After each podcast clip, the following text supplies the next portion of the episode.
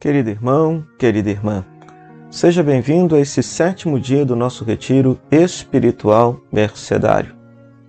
Ontem nós rezávamos um texto da profecia de Amós, que foi um profeta que profetizou no Reino do Norte, Israel.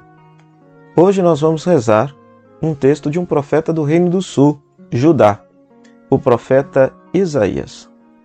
Antes de lermos o texto, apenas explicar para vocês que dentro do livro do profeta Isaías nós temos três profetas distintos.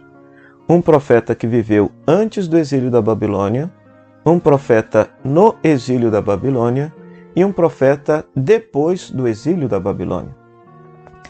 Este Isaías que nós vamos meditar, Isaías capítulo 1 ao capítulo 39, é o profeta Isaías antes do exílio da Babilônia antes que a Babilônia chegasse no século VI e destruísse toda a terra de Israel e o povo de Judá. O exílio, o profeta do exílio da Babilônia, é justamente do capítulo 40 a 55, chamado segundo Isaías. E depois do capítulo 56 a 66, nós temos o terceiro profeta Isaías. Nós meditaremos textos desses profetas também.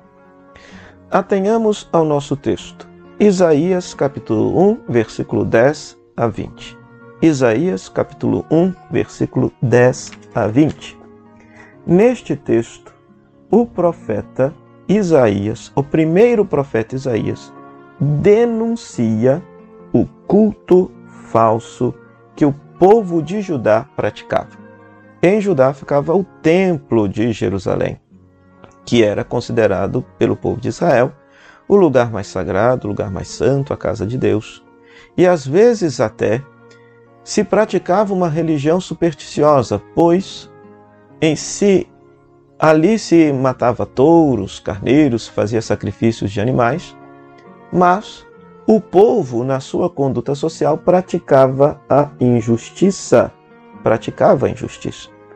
Então, muitas vezes a pessoa era injusta no seu relacionamento com o próximo e achava que Deus o iria perdoar pelo fato dele matar um boi, um carneiro lá no templo.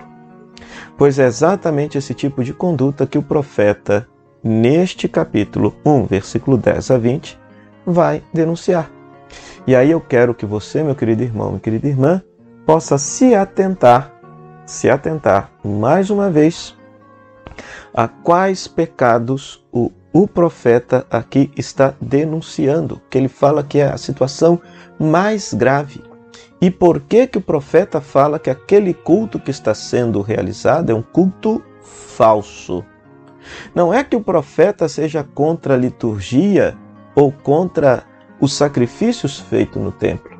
Não, mas o profeta, ele afirma com contundência que toda liturgia, por mais bela que seja, se não estiver aliada com a prática da justiça e a libertação dos cativos, é uma liturgia que não agrada a Deus.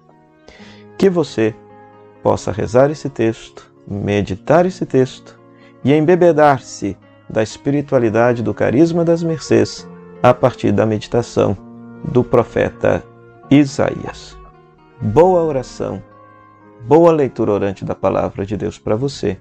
Até amanhã, se Deus quiser.